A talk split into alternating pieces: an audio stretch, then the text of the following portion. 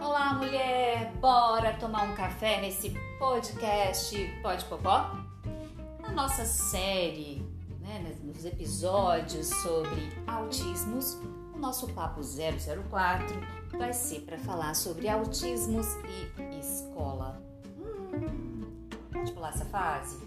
Olha, pode não, porque essa fase ela é assim um pouco longa, mas o início dessa escolaridade é muito importante observar vários pontos.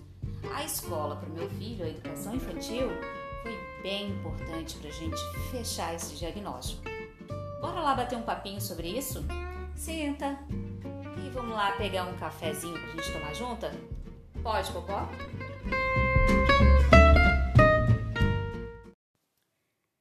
Olá, seja bem-vinda ao nosso quarto bate-papo na, na série Autismos.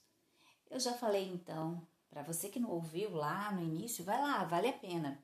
Eu falei da descoberta, do luto, falei do diagnóstico e hoje eu vou falar, é, falei um pouquinho das terapias, né, no diagnóstico também, e hoje eu vou falar sobre autismos e escola. Como que é essa relação da criança, dos familiares, dos cuidadores, dos professores? Como que é essa relação e como deveria ser, talvez? Vamos entender um pouquinho sobre isso? Bora lá, tomar um café então, né? Bom, meu nome é Luciana Lopes, para quem ainda não me conhece, eu tenho um filho autista com 12 anos de idade e Bom, eu ainda tenho uma boa caminhada pela frente no que diz respeito à escolaridade. Né? Ele hoje está no sétimo ano, mas no primeiro ano do ensino fundamental, essa transição da educação infantil para o ensino fundamental foi muito difícil aqui em casa. Muito difícil. É, e a análise que eu faço hoje dessas dificuldades são inúmeras, né? é, há seis anos atrás, é, não existia o conhecimento que se tem sobre esse assunto né, de atualmente. As dificuldades eram maiores porque as experiências também não eram tão divulgadas, os cursos de capacitações para professores, os cursos para pais dentro dessa temática também não existia assim, né, tão bem, tão ofertado. Aliás, acho que ainda, ainda assim é restrito ainda, mas as redes sociais, a internet conseguiu dar uma maior visibilidade. As informações chegam até a gente, né? Quando só pesquisar, chega bastante coisa aí. Coisa mais ou menos, coisa bacana, mas você tem que pesquisar. E o que fizer sentido para você, né? Vai em frente. Bom, o que, que eu atribuo para esse momento da escolaridade? Por que, que nessa transição foi tão difícil para mim, para o meu filho, para minha família, para os professores, né? Bom, eu analiso o seguinte: é, um, o tratamento com meu filho estava já acontecendo há, há, há, um ano, né? Quando ele estava com seis anos, a gente com cinco e meio a gente começou o tratamento. Então, o tratamento que ele faz até hoje. Então foi assim, tudo muito no início, as mudanças eram sutis, porque aquele corpo dele estava se desintoxicando, a gente estava numa descoberta da alergia alimentar, então a gente estava tentando fazer com que esse cérebro ficasse pronto para receber é, novas é, informações e que pudesse aprender, né? É, ele, o Rafa era muito agitado, muito agitado. Tudo dele era correndo, correndo, correndo, correndo. Por causa disso, a gente passou por vários acidentes nas escolas. Sempre estava caindo, quando quase não arrebentou a testa. É, sempre tinha uma surpresinha assim. É, depois, com o tempo, já essa transição da educação infantil para o ensino fundamental 1, eu tive assim muito eu acho que eu fui muito assertiva quando eu pensei, bom, ele vai sair de uma escola pequena, muito pequena, onde ele conhece todos os ambientes e tem uma segurança nessa contenção, nessa escola mais contida, pequenininha, e agora vai para uma escola de ensino fundamental onde tudo é maior.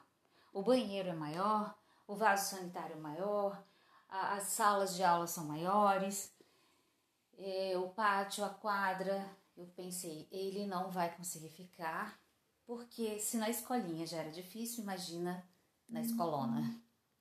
Então, o que, que eu fiz? Eu comecei intuitivamente, ninguém me orientou para isso.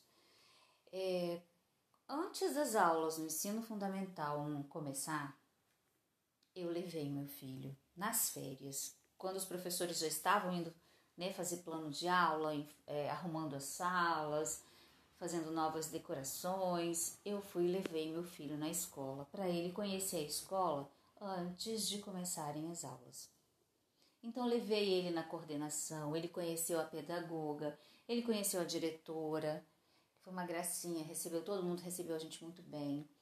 E aí, naquele momento, eu expliquei, olha, eu estou antecipando esse momento para que no dia, no primeiro dia de aula, ele não se sinta tão perdido, ele não se sinta num lugar tão, tão estranho para ele.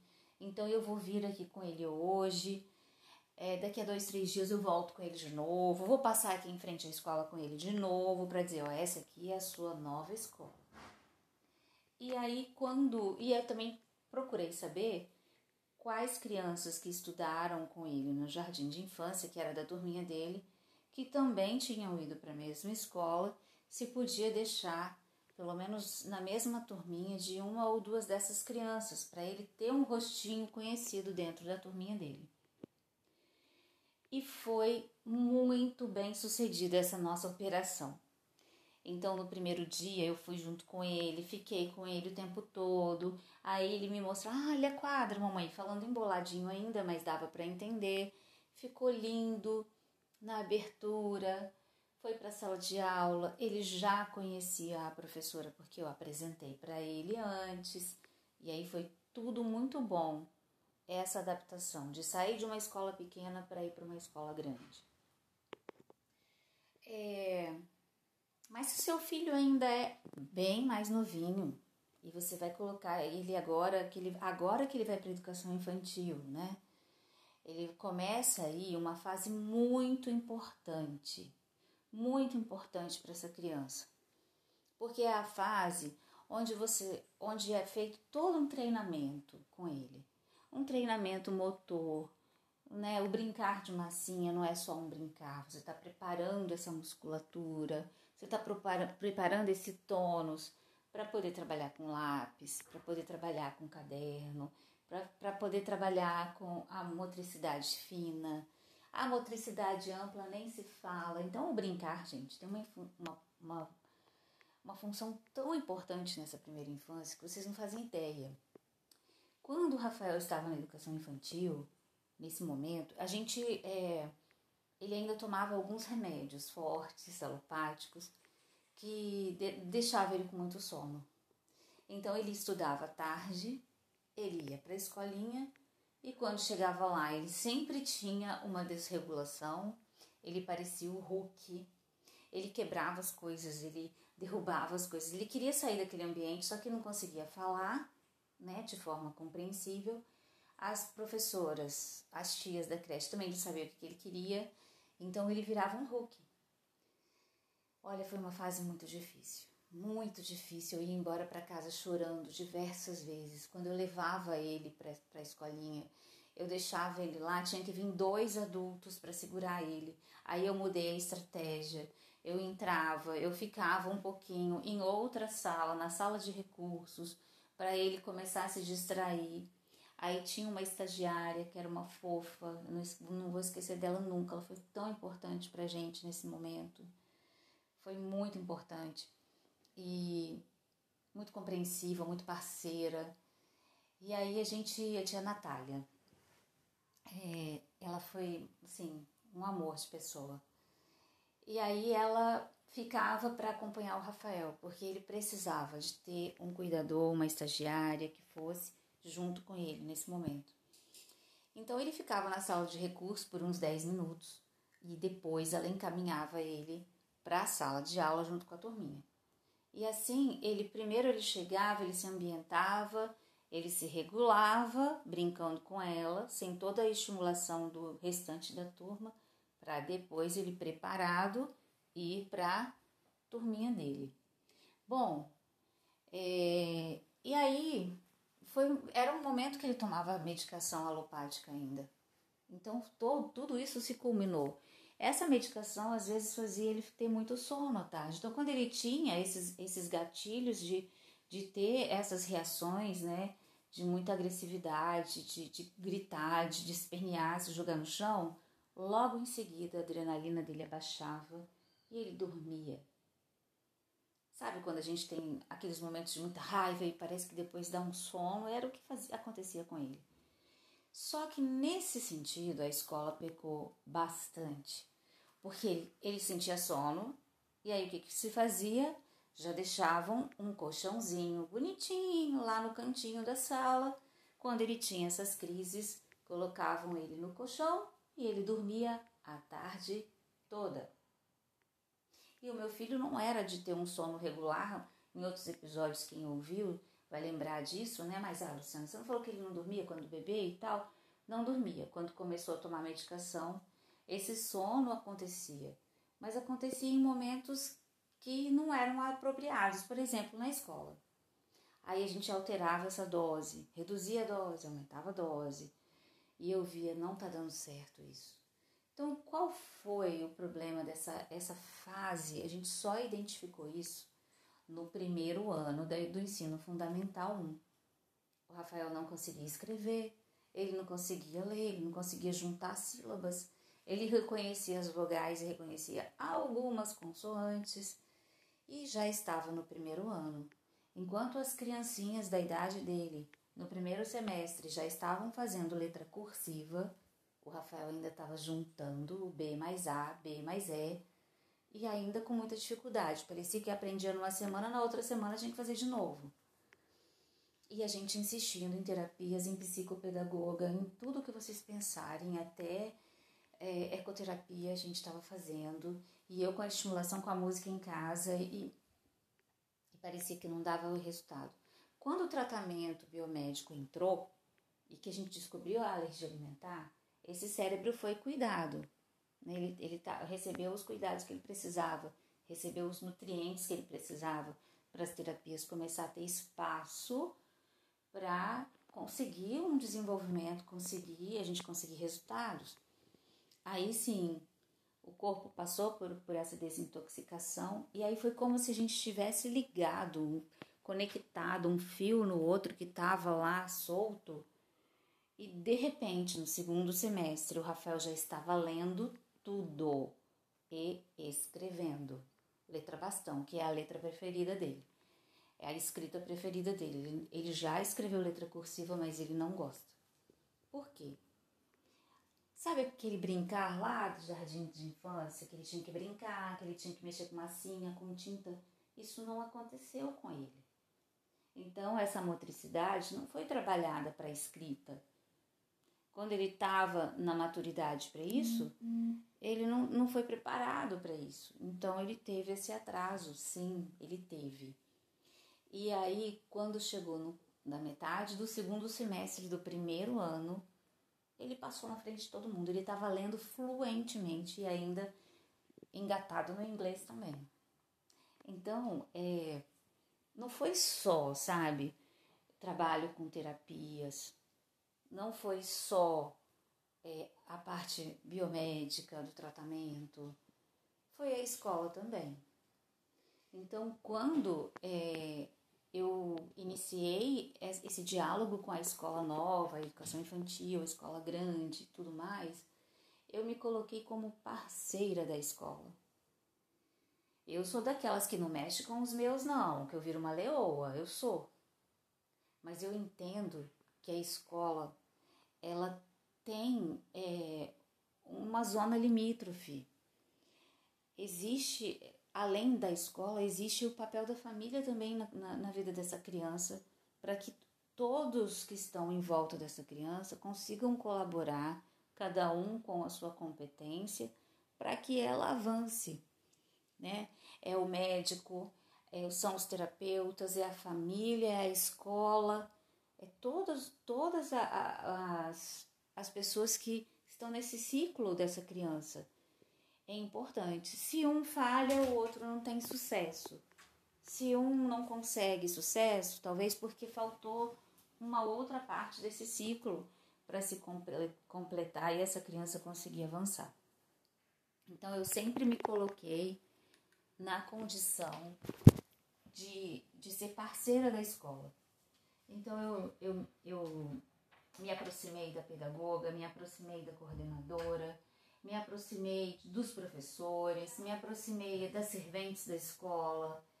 E a escolha também pela escola, eu busquei várias escolinhas particulares aqui, porque eu, a minha filha sempre estudou em escola particular, agora que ela foi para uma escola pública. Mas o meu filho, quando a gente também estava nesse momento da, da escola, em que escola que a gente vai colocar? Então eu fiz uma pesquisa muito grande para saber em que escolinha eu ia colocar e eu percebia, pode ser que isso ainda mude um pouco. Mas as escolas particulares, se tem alguém de escola particular ouvindo, olha, a gente pode mudar essa realidade. A gente pode oferecer um ensino de muita qualidade para crianças com necessidades específicas, para pessoas com deficiências. Mas a realidade hoje não é essa. A realidade é que as escolas, as empresas educacionais, instituições educacionais privadas, elas não investem da forma como a rede pública investe na capacitação dos profissionais para atender essa clientela. Não investem. Então eu fiz uma pesquisa grande e eu, e eu não senti segurança, eu não senti essa, essa reciprocidade, eu não senti essa vontade da escola de acolher o meu filho quando se tratava de escola particular. Então o que, que eu fiz? Coloquei meu filho na escola pública, porque eu sabia que na escola pública as prefeituras, bem ou mal, muito ou pouco, investem na formação da educação especial. Então, é, foi uma escolha assim, com, baseada em muita pesquisa. Tivemos muitas falhas? Tivemos, mas todos ainda estamos aprendendo nessa, nessa jornada dos, autismos. É, depois que ele saiu ele fez o primeiro ano de educação é, do ensino fundamental, um, fez o segundo, o terceiro e o quarto ano nessa escola pública. E eu encontrei pessoas maravilhosas, professoras maravilhosas que entraram no caminho do Rafael e que foram assim marcantes tanto para mim quanto para ele. A gente nunca vai esquecer de como elas tentavam e a gente sempre dialogando, a gente sempre dialogando. Então, eu e as pedagogas e a escola, a gente sempre teve uma parceria muito forte. E eu sempre me coloquei na situação de entender o lado da escola, mas também me fazer ser entendida por eles. Falei assim: olha, todas as pessoas que estão em volta do Rafael, está todo mundo fazendo a sua parte. Eu preciso que a escola faça a sua parte também.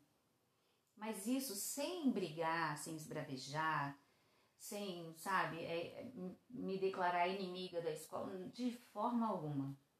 Eu queria que um ambiente seguro, acolhedor e amoroso para o meu filho, e foi isso que eu encontrei na escola dele. Depois, no quinto ano, eu vendo que ele estava muito bem, eu falei assim: acho que agora vale a pena eu colocar o meu filho numa escola particular aqui perto de casa.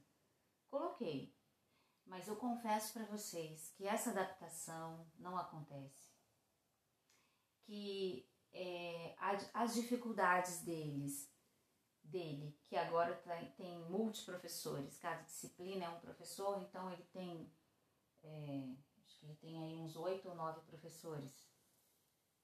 E para cada um deles, o Rafael tem, tem uma, é, apresenta uma situação que não é a que eles acham que precisa de uma adaptação, eles acham que ele está muito bem mas ele tem muita dificuldade, por exemplo, com matemática. Por quê? Porque matemática, se você não trouxer para o concreto, ele não vai entender. Não adianta você pegar um problema, arme e efetue, resolva o problema e ele ter que extrair daquele texto uma equação matemática. Ele tem dificuldade para isso até hoje. E o professor de matemática dele não entendeu isso. E eu estou deixando. Então, assim, por quê? Porque eu já fui lá, eu já conversei com a pedagoga. Eu só não cheguei diretamente no professor, eu porque eu não tenho que dizer para ele o que ele tem que fazer. Eu tenho que cobrar da escola. Eu sou cliente da escola. Eu vou cobrar da escola. Só que, gente, escola particular, é, pelo menos as que eu já pesquisei por aqui, e, o que, e as experiências que as mães compartilham comigo, precisam investir mais na capacitação dos profissionais. Precisam, precisam querer acolher esse perfil de alunos. E a maioria não quer. Por quê? Porque é uma situação financeira, econômica, de investimento. O retorno, o investimento que eles vão fazer é muito grande para ter um aluno desse perfil dentro da escola deles. Infelizmente, é bem discriminatório mesmo. Se eles pudessem não matricular, não matriculariam. Mas, enfim, essa foi uma, uma experiência que eu tive em relação ao autismo e à escola. A gente está no sétimo ano. Eu já vou ter que pagar um, uma, um comum para ele tentar recuperar matemática.